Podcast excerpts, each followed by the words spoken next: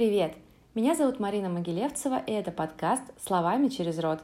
Как говорить о важном, доносить свои идеи и убедительно выступать. Это пятый выпуск подкаста, и мы с Машей Голдобенковой говорим про эффективные коммуникации в команде на примере компании ЦИАН. Мы обсудили, как внедрять корпоративные ценности и создавать атмосферу доверия. Приятного подкаста! Всем привет! Сегодня у меня в гостях Маша Голдобенкова, менеджер по внутренним коммуникациям компании ЦИАН. Маша, привет! Привет! Сегодня мы будем говорить про роль коммуникации в быстро развивающихся компаниях, потому что, насколько я знаю, ЦИАН довольно быстро вырос с какого-то совсем небольшого количества людей до такой большой довольно компании. Но прежде всего, расскажи, пожалуйста, немножечко о себе. Да, еще раз привет. А, привет всем слушателям. А, я Маша, и три года сейчас вот работаю в ЦИАНе, занимаюсь развитием а, корпоративной культуры, внутренних коммуникаций и HR-бренда. В целом, когда я приходила в компанию, в ЦАНе было, ну, что-то типа 130-150 сотрудников, ну, 170, хорошо, 170 сотрудников. Я эту цифру очень хорошо запомнила, потому что первый проект, который я делала, это поездка на Сардинию. Мы ездили, летали все компании, да, в Италию. И, собственно, самолет наш мы бронировали на 170 человек.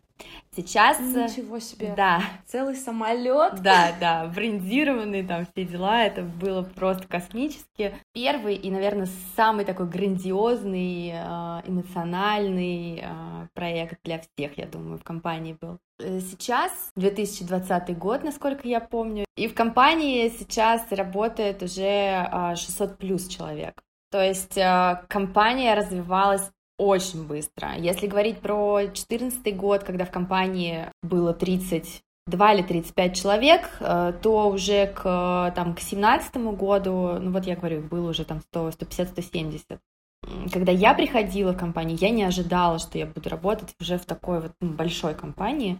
Ничего ни с коммуникациями связанное, там, ни с брендом, а, ни с корп-культурой практически не было. Все было в таких зачатках. Вот, поэтому вот э, я три года этим занимаюсь и очень рада. А до этого я работала в небольшой IT-компании, э, вебинар, это платформа для проведения вебинаров, э, лидер на рынке. Там я была HR-директором. Колю в своем сердце эту компанию. Там, собственно, когда я пришла, там вообще процессов никаких HR не было. И вот э, я, собственно, э, их внедряла. Сейчас, помимо работы, ну вот основной, да, так скажем, наемный, я еще развиваюсь как коуч. Два года назад я сертифицировалась по направлению карьерного коучинга. Вот, и где-то в марте я начала вести блог, я это все совмещаю. Я совмещаю и работу в ЦАН, и ведение блога, а, и клиентов. То есть, ну, честно говоря, у меня немножко голова пухнет. Плюс э, я такой, знаешь, человек эмоционал, э, я постоянно люблю что-то менять, и мне вот три года в компании, для меня это уже too much. И э, сейчас, собственно, моя цель — это уйти из найма, я обожаю ЦАН, я обожаю Катю Кожемякину, своего руководителя, HR-директора, не знаю, партнера, но я уже чувствую, что пора мне дальше двигаться, вот, уже э, ну вот к своему делу, к своему проекту. Ты сказала, что ты такой человек, которому нравятся перемены, а можешь сказать, что для тебя в этих переменах, что тебя вдохновляет и что вообще они для тебя дают? Слушай, я не могу сказать, что это меня вдохновляет, я просто, я просто по-другому не могу. То есть вот я, э, ну вот я иду, иду, иду, и вот в какой-то момент я, я чувствую, что, ну, как бы, блин, надо что-то поменять. То есть, э, там, не знаю, стены перекрасить, что-то новое в, в работе, например, кому-то пойти, там, что-то совместно сделать. Наверное, просто приедается, мне становится скучно, и, соответственно, мне нужно там что-то менять. А в целом, если говорить, э, ну, там, про вдохновение, то смотря о каких изменениях мы говорим, да, например, если говорить про профессиональные изменения, там, если менять э, сферу а, деятельности, то, ну, это мощно, да, это мощно, это то, а, на что, на что я вдохновляю, да, своих э, подписчиков, да, говоря постоянно о том, что, да, меняться сложно, но это круто. А вот можешь еще поделиться? У меня бывает встречаются люди, ну, среди клиентов, среди знакомых, кто говорит, я чувствую, что пора что-то менять, но я боюсь, я не могу решиться, и вот этот страх перемен, он заставляет людей делать то, что, может быть, уже не очень интересно, или то, что, знаешь, не приносит какого-то такого глубокого морального удовлетворения. Это практически все мои клиенты, которые приходят именно с таким запросом, да, что, слушай, что-то не так, я не понимаю, что, да, но вот э, я хочу перемен, там, я хочу работу сменить, или я там хочу вообще из компании уйти, или вообще бизнес открыть. И здесь, конечно, очень важно понять, а, что за этим стоит, то есть что, что сейчас не так, да, потому что иногда не стоит уходить а, с работы или что-то что менять, ну, уходя, да, а, можно посмотреть и что-то немножко подкрутить там, где ты сейчас есть, и окажется, что все хорошо. Правильно я слышу, что нужно тогда обратиться к коучу, чтобы решиться на перемены коучу, к психотерапевту, психологу. Тут э, на самом деле много вариантов. Человек в таком состоянии может находиться очень долго. Это могут быть года. Ты сидишь, и вроде, да, зарплата хорошая, там отношение к тебе в команде хорошее, или, например, у тебя уже есть какая-то идея, да, того, чего ты хочешь, например, сделать, э, но вот, как ты говоришь, страшно, и вот ты сидишь, и вот у тебя петля закручивается, крутится, крутится, как э, колесо сансары. Но на самом деле, да, люди до, до депрессивных состояний доходят, вот, а, а могли бы быстрее решать эту задачу. Конечно, моя рекомендация это просить помощи, неважно, кто это, даже можно с друзьями больше об этом разговаривать, какие-то маленькие шажочки делать. А такие состояния, мне кажется, еще провоцируют выгорание и профессиональное, и в какой-то э, в сфере дополнительных интересов, скажем так. Человеку становится вообще ничего не интересно. Безусловно. Выгорание — это вообще очень такая, ну, как бы большая, ну, она не то чтобы сложная, но такая глубокая тема. В целом, вот знаешь, когда иногда руководители компании рассуждают, а нужно ли нам, там, не знаю, психотерапевта взять в штат или коуча взять в штат, очень много возникает таких э, мыслей, что, блин, а сейчас кто-нибудь уволится, там поймет, что он там что-то другое хочет, там мы не можем ему дать, что там цели, ценности его и компании расходятся. Я, например, думаю, что как раз если человек, то есть, ну, не может быть так, что человек офигенный такой работает, приносит результат, у него все круто, и тут он понимает, что, ой, это вообще не мое. Но нет, такого не бывает. Ну, мне так кажется, да, я не, э, не претендую. Я думаю, что у человека уже есть какие-то мысли, возможно, он не понимает, в чем дело, но он уже не супер эффективен. И чем быстрее а, он это осознает, и, например, если даже он покинет компанию, или внутри компании он найдет какие-то другие возможности применить себя, да, например, там, в другой должности, ну, это супер круто, потому что один неэффективный сотрудник, ну, как бы он понижает а, уровень, да, проф, ну, профессиональный а, результата, да, всей команды ну, знаешь, как это бывает, такое распространение, как один что-то делает а, не так, другой видит, что он что-то так делает, ему за это ничего, и он тоже так начинает делать. Приходит новый сотрудник, тоже видит э, такое поведение, и, собственно, это вот так вот, как бусины а, насаживаются, и, собственно, этим как раз и очень страшна токсичность в компании, вот. Сам никогда не был токсичной средой. При этом, ну, я думаю, что нет ни одной компании, в которой нет там, не знаю, буллинга или ну, вот этой как, так называемой токсичности, да, надо просто понять, в чем конкретно. И вот мы потихоньку вот э, взяли курс и работаем с этой темой, узнаем, понимаем, исследуем, какие есть проблемы в командах, и вот так потихонечку лечим, если это можно сказать. Просвещаем ребят э, на тему токсичности, ненасильственного общения. Мне очень эта тема нравится. Очень бы хотелось, э, чтобы действительно люди перед любой коммуникацией да, с друг другом всегда спрашивали себя, зачем, да, что я хочу сейчас получить, какое у меня намерение. И вот я сейчас, э, помимо развития культуры, коммуникации и бренда, я еще являюсь HR-бизнес-партнером нескольких команд. И поэтому, когда э, я разговариваю с этим лидом, если он со мной советуется перед какой-то встречей с сотрудником, я всегда об этом напоминаю. Также, например, если какие-то конфликтные ситуации бывают, да, люди приходят, вот нужно там а, это разрулить, то это очень действительно важно э, думать о своем намерении. Иногда реально приходишь к, к выводу, что, блин, я сейчас хочу пойти и навалять люлей. И вот если у тебя это в голове, то вот не надо идти сейчас и разговаривать. А лучше подождать и пойти уже в таком хорошем состоянии для того, чтобы действительно решить задачу, помочь человеку, а не навредить. А как вот наши вот эти люли могут отобразиться на другом человеке, потому что вроде эти люли не такие опасные, да, вроде ничего такого не сказал, но у человека в жизни может быть сейчас какая-то а, ситуация, из-за которой он воспринял то, что было сказано вообще там в ядерной... Э, то есть человек воспринял вот эти вот э, слова, вот эти люли, скажем так, в тройном объеме, просто потому что у него какая-то своя личная ситуация происходит.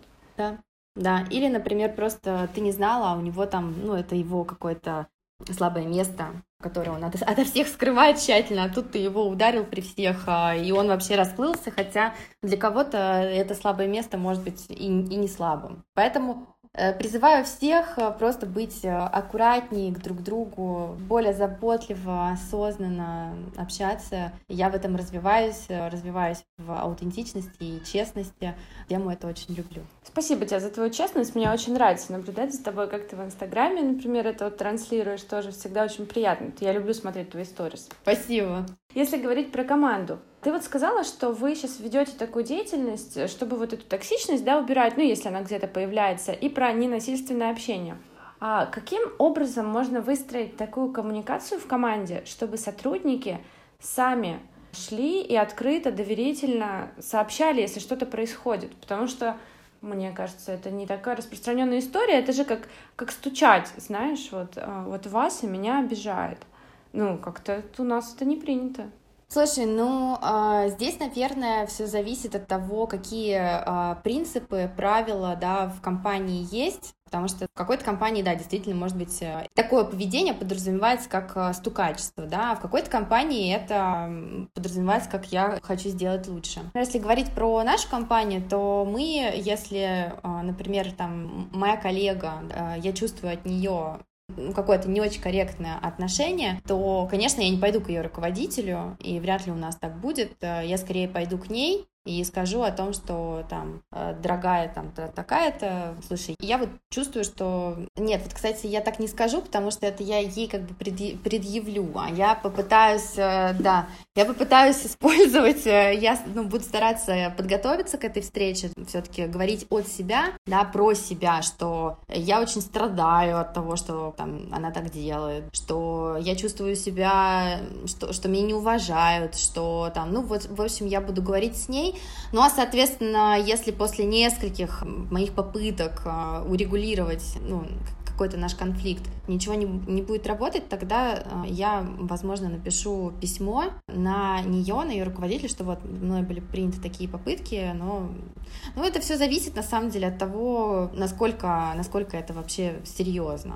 Потому что, например, если я узнаю, что человек обманывает или манипулирует, то здесь, наверное, я могу а, сразу, наверное, пойти к руководителю, потому что для, ну, там, для ЦИАНа это такие очень а, базовые вещи, которые мы не, не принимаем, то есть это прям повод для увольнения. Есть какой-то свод правил, ну, может быть, это не правила называются, это, наверное, про ценности больше, а может быть, у вас есть какие-то правила на этот счет. Как вы доносите эту информацию до сотрудников, чтобы они знали, что так вот нельзя, чтобы они понимали, что так нельзя здесь с ними, и им самим так нельзя? Да, да, конечно. Слушай, ну ты была у нас в компании, я думаю, что ты-то знаешь, как э, у нас это происходит. Конечно, у нас э, есть ценности, раз есть я, э, человек, который занимается развитием корпоративной культуры. А, да, у нас есть ценности, мы их развиваем, они у нас прописаны, и более того, того, относительно честности, открытости и отсутствия интриг, манипуляций, это наш базовый минимум. Это вот у нас четыре ценности, и пятый идет вот такой вот базовый минимум. То есть вот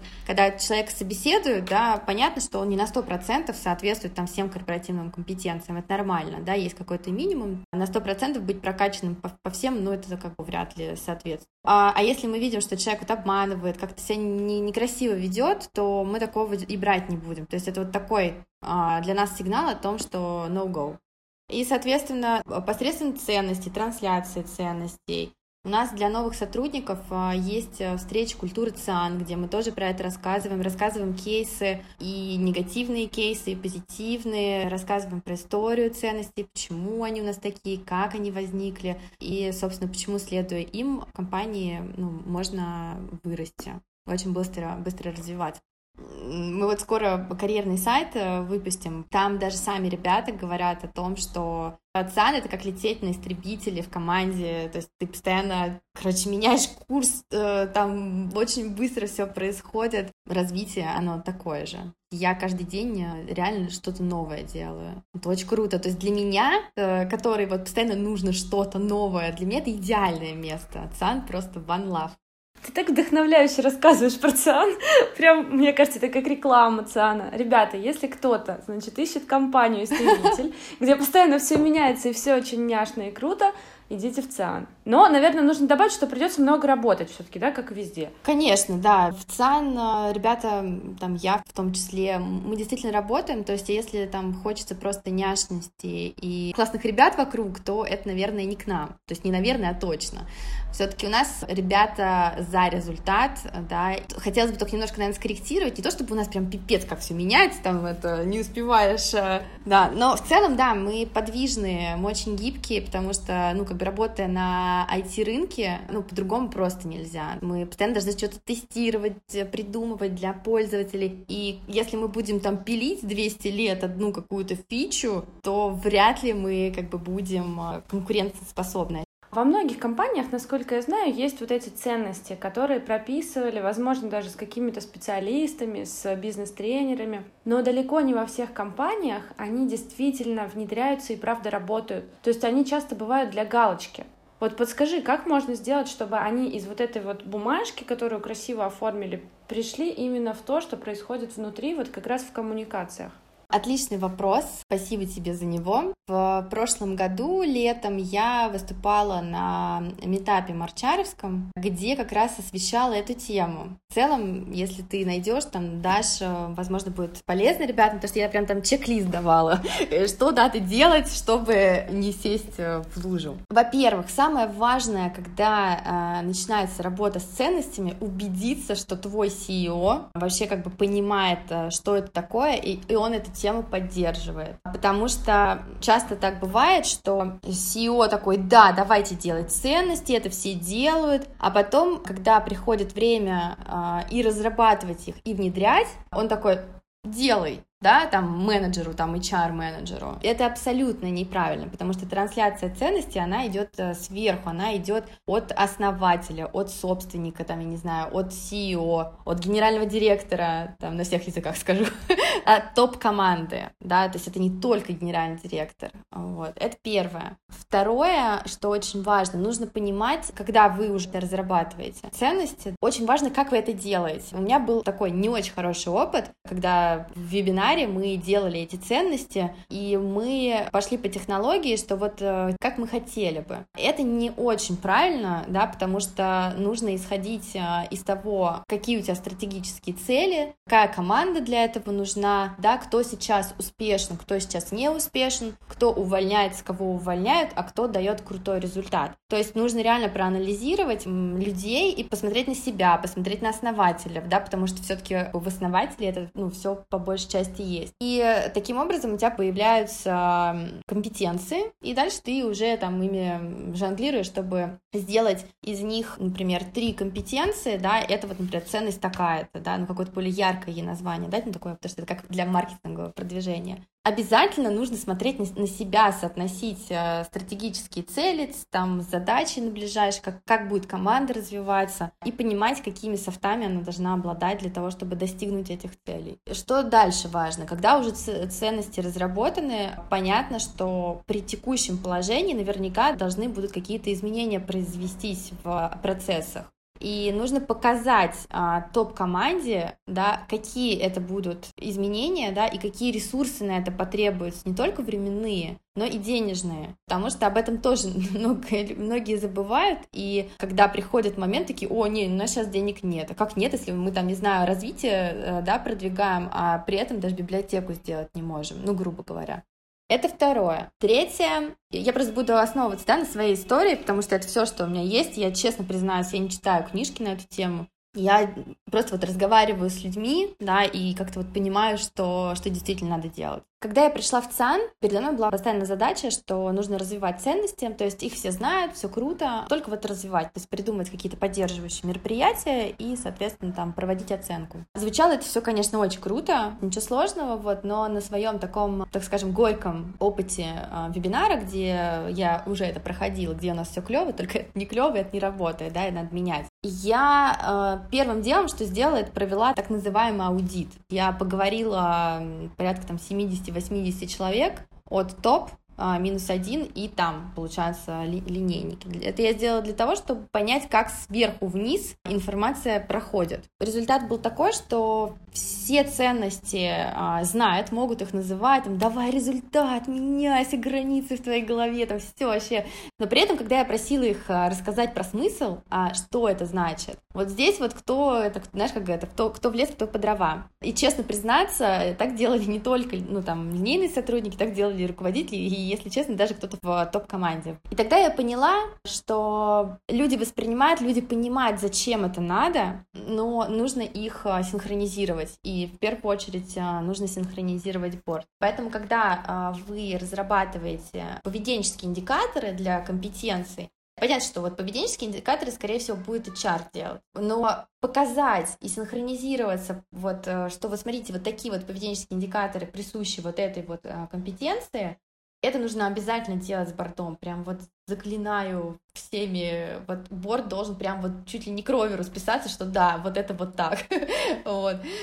Тогда, когда все в едином контексте и подтвердили, что да, это так и это нужно, тогда, соответственно, составляется план да, по развитию. И в этом плане обязательно должны участвовать, опять же таки, топ-команда нужна. Этот план разрабатывается с включением их. Не так, что я сделала план, принесла, они такие, ой, ну... Я думаю, что здесь важно даже не просто включить их. Важно, чтобы они сами что-то придумали, потому что когда они придумали, им больше хочется это сделать. Они такие, о, там я интервью сделаю, классно, или о, мы там сделаем бота, который будет про продукт рассказывать. То есть, э, когда им принесли, и говоришь, вот, ты будешь делать это. Он такой, кто это, что это придумал, кто это, что-нибудь другое придумать не можете.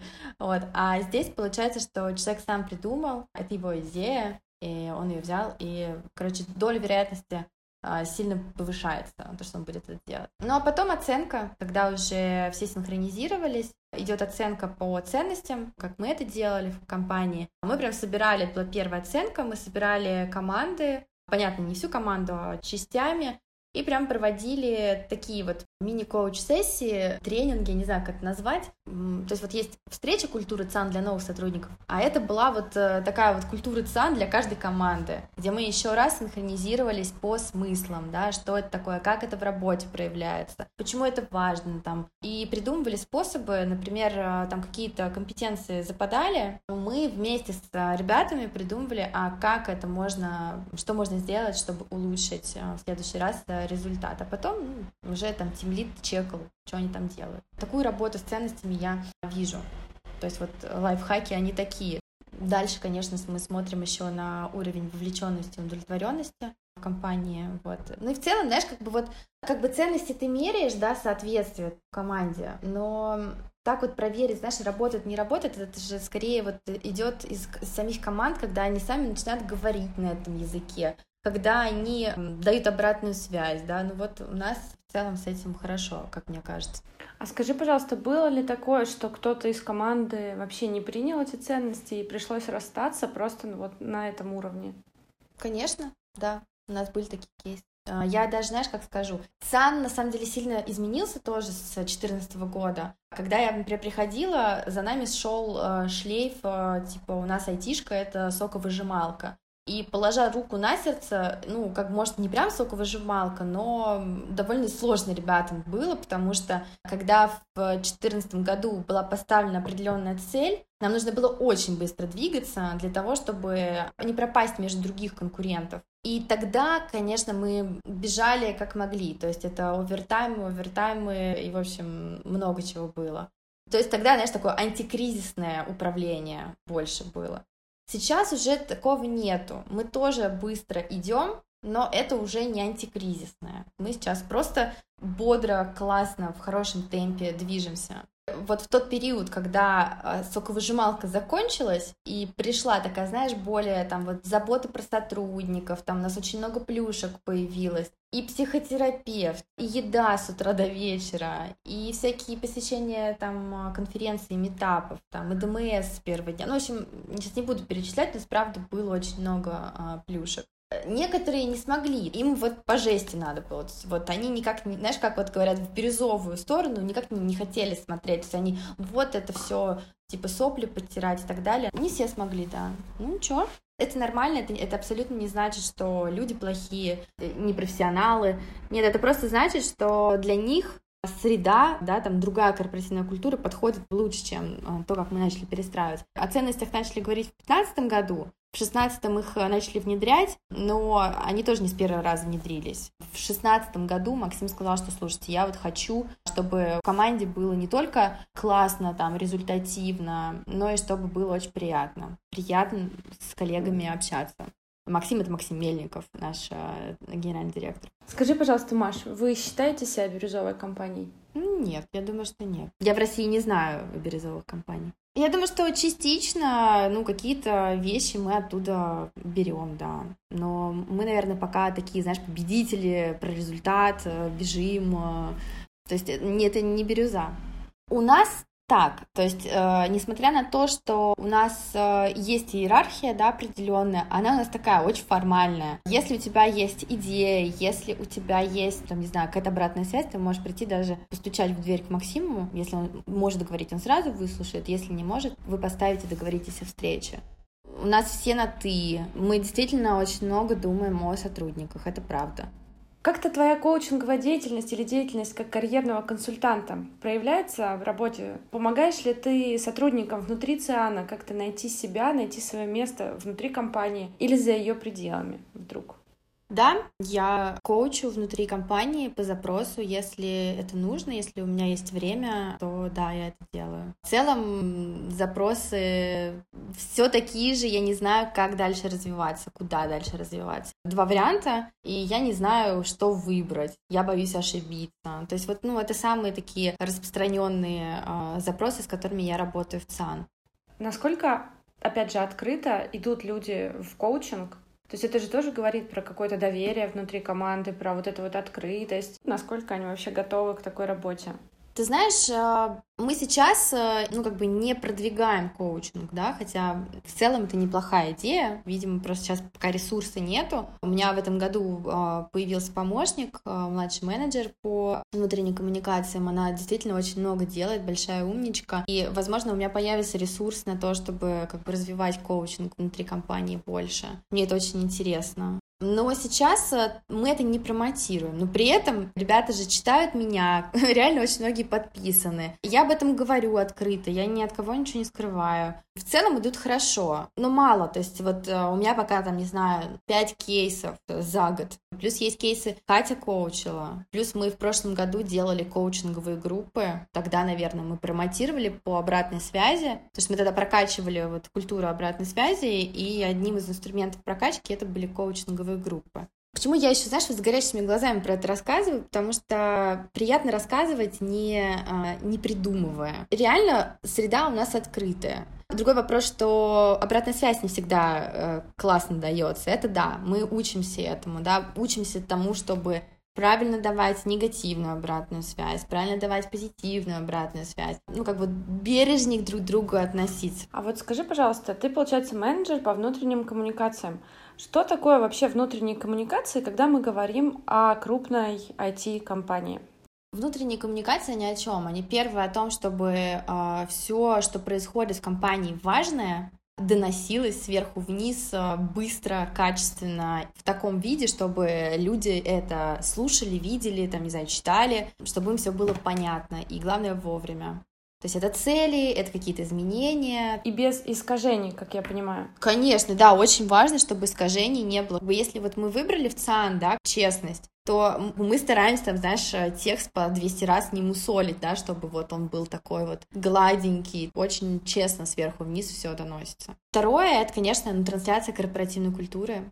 И третье, что вот в период пандемии произошло, ну, это, конечно, сплочение потому что людям не хватает коммуникации, людям не хватает такого теплого общения, как раньше, Потому что раньше, после того, как мы слетали в Италию, у нас хэштег был Sun Family, и действительно на корпоративных мероприятиях очень это чувствуется, как мы тусим вместе. Уходим в такие истории, о которых потом рассказывать на внешний рынок э, не надо. Знаешь, это э, все, что было в Италии, а, останется в Италии. При этом у нас э, знаешь, драйвовая атмосфера, и даже немного чувствуется агрессивность, но агрессивность не в плане агрессии такой, знаешь, по отношению к друг другу, а знаешь, когда вот ты бежишь, и вот ты прям такой, типа, сейчас я всех победю, и э, поэтому сейчас вот наш хэштег — это Sun Dream Team. И, соответственно, команду нужно было и поддержать в этот период, и, опять же, информировать очень часто обо всем. Это были очень частые коммуникации, практически там ну, каждую неделю по несколько коммуникаций выходило и о ситуации. Короче, поддержка со всех сторон. Тогда начались и мероприятия различные. Из офлайна перешли полностью в онлайн, то есть это надо было перенести все те инициативы, которые мы делали в офлайне, там, например, наш Цанток пятничный, когда в 6 часов там там ребята собирались, и кто-нибудь там получается что-нибудь э, интересное, да, рассказывал. Тимбилдинги, ну, в общем, много чего надо было делать. Мы вот в этот период запустили Sun News, это у нас теперь корпоративный новостной блог на котором вот мы тоже очень э, сейчас гордимся и развиваем его. Собственно, ну вот корпоративные мероприятия и информирование через разные каналы. Этим занимается менеджер по внутренним коммуникациям. А кто вот пишет в блог, кто придумывает вот эти выступления? Опять же, кто выбирает темы, например, на Цанток? На Цанток мы делимся тем, что сами хорошо знаем или в чем-то мы там разобрались, или нас что-то прет, и вот мы об этом рассказали. Вот, например, а, я с коллегой, вот мы как с ним шли, на какой-то из тусовок а, мы с ним, короче, поняли, что он а, на психолога учился, я на психолога училась, и оба, в принципе, ботаем тему установок. И сделали Цанток, я рассказала, как а, вот эти вот родительские паттерны влияют на тебя сейчас, да, то есть через метод генограммы. И генограмма — это психотерапевтический инструмент, и в семейной психотерапии его используют. А Гоша, он рассказал про берновские установки, и это было очень интересно, очень круто зашло. Кто-то рассказывал, как марафон бегать, кто-то рассказывал, как кроссовки выбирать, например. А, то есть вы даже не профессиональными темами делитесь? Нет, Это нет. просто вот обо всем получается? Обо всем, да. Мы же, слышим, мы же про меняйся и про развивайся, и на самом деле для того, чтобы а, придумать классную идею, порой нужно быть а, не то, чтобы, знаешь, как вот экспертно за, закопанным, нужно хороший кругозор иметь. У нас а, ребята там, кто-то, знаешь, вот кому-то интересно стало, они там заботали про вирусы, бактерии и про коронавирусы, рассказали про это. Ну круто же, мне было безумно интересно. Кто-то э, рассказывает про инвестиции, как э, вести бюджет, э, темы полезные. Кто-то про дизайн, кто-то, короче, как исследования делать. То есть все равно это либо что-то полезное для жизни, либо полезное вот для, для профессии. Как читать 100 книг в год, ну вот типа того. Вы как-то поощряете сотрудников активно участвовать в этой жизни внутри компании, активно общаться, вот развивать эти внутренние коммуникации, чтобы они сами как-то развивались? Конечно, да. А, ну, честно признаюсь, до пандемии а, у нас а, был разный мерч, да, то есть это и термокружки, какие-то поясные сумки. Мы перед Новым годом ребятам показали новую первую, новую первую HR-бренд-платформу, и а, там у нас был новый мерч классный. К сожалению, сейчас мы его не делаем, ну, по понятным причинам, мы сократили косты. И вот, кстати, мне даже, знаешь, не стыдно об этом говорить, потому что мы никого не сокращали. Наша задача вот на период, а, когда понятно, что мы начали урезать бюджеты, было две цели. Первое — это сохранить команду, и второе — это, ну, понятно, помочь клиентам максимально. Мы очень много тоже в бесплатность пошли там по некоторым вещам. Поэтому вот мне сейчас не стыдно сказать, что мы многие плюшки урезали.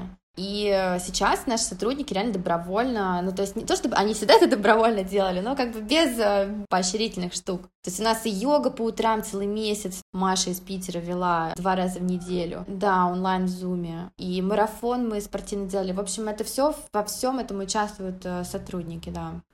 Слушай, Маш, мне очень нравится с тобой разговаривать. И я бы хотела вот под конец нашего разговора, что ты, может быть, какие-то советы можешь дать человеку, который, например, развивает свой бренд или свой бизнес, и у него есть пока что небольшая компания, И как вот ему сейчас уже налаживать эти внутренние коммуникации с заделом на будущее, чтобы потом, когда команда будет расти, вот эти внутренние коммуникации сохранялись, и отношения в команде тоже сохранялись хорошие. Мне кажется, что независимо от размера компании, в первую очередь действительно надо выстраивать корпоративную культуру, потому что как корабль назовешь, так он и поплывет. И чем быстрее, вот еще на маленьком количестве вы это поймете осознаете, как бы формализуете, да, то есть это не только будет там витать в воздухе, потому что на самом деле культура, она всегда же есть, она формируется. И здесь вот важно, чтобы она формировалась э, такая, какая нужна вам, а не такая, какая там формируется. От этого, исходя, вы будете и команду дальше развивать и направлять, да, и ресурсы планировать. И, собственно, вы будете понимать, кто вы, что вы и как вы можете отделиться от других компаний, да, на рынке. Ну, мне кажется, что это вот самая первая штука, которая важна. А потом, когда ну, компания уже вырастает, то, понятно, здесь уже нужно выделять определенные каналы коммуникаций, нужно все-таки какие-то вещи регламентировать, какие-то правила, они все равно должны быть, может быть, минимальные, там, не такие, там, канцелярские на 300 листов, но какие-то простые правила для команды, для взаимодействия нужны. Вот, чем быстрее это сделаете, тем лучше ваши же люди будут это показывать на примере а, новым сотрудникам. Вот это вот, кстати, вообще классная штука. То есть цепная реакция в хорошем смысле слова. Конечно, да. Вот почему важно задумываться об этом как можно раньше, потому что вы будете брать своих людей, тех людей, которые будут близки с вами по духу, им будет классно вместе, они сами вам будут эти правила вырабатывать, они эти правила будут классные, и они же будут амбассадорами в, будущем, потому что те сотрудники, которые у нас такие вот там по 7, по 5 лет работают, это они, э, наши амбассадоры. То есть нужно как бы задать вектор, и дальше все будет подтягиваться. Главное держаться указанного выбранного направления. Да, и главное не противоречить себе, да, э, если выбрали такое, то помните об этом и во все коммуникации, и во все решения опираться на, на эту культуру, там, на эти ценности. Маш, спасибо тебе большое за то, что ты пришла и рассказала столько всего интересного. Я думаю, что слушателям будет тоже очень кайфово, потому что мне было очень интересно с тобой провести этот час. Класс, я тоже была на самом деле очень рада э, прийти и пообщаться с тобой. Очень классные вопросы. Надеюсь, что что-то полезное э, у нас с тобой сегодня получилось. Я в этом просто уверена. С вами был подкаст «Словами через рот» и я, Марина Могилевцева. Напомню, что в прошлом выпуске мы с Егором Яценко говорили о том, как не бояться быть собой в соцсетях, на сцене и в бизнесе. Добавляйте подкаст в избранное и расскажите о нем своим друзьям. Это очень нам поможет. Спасибо, что вы с нами.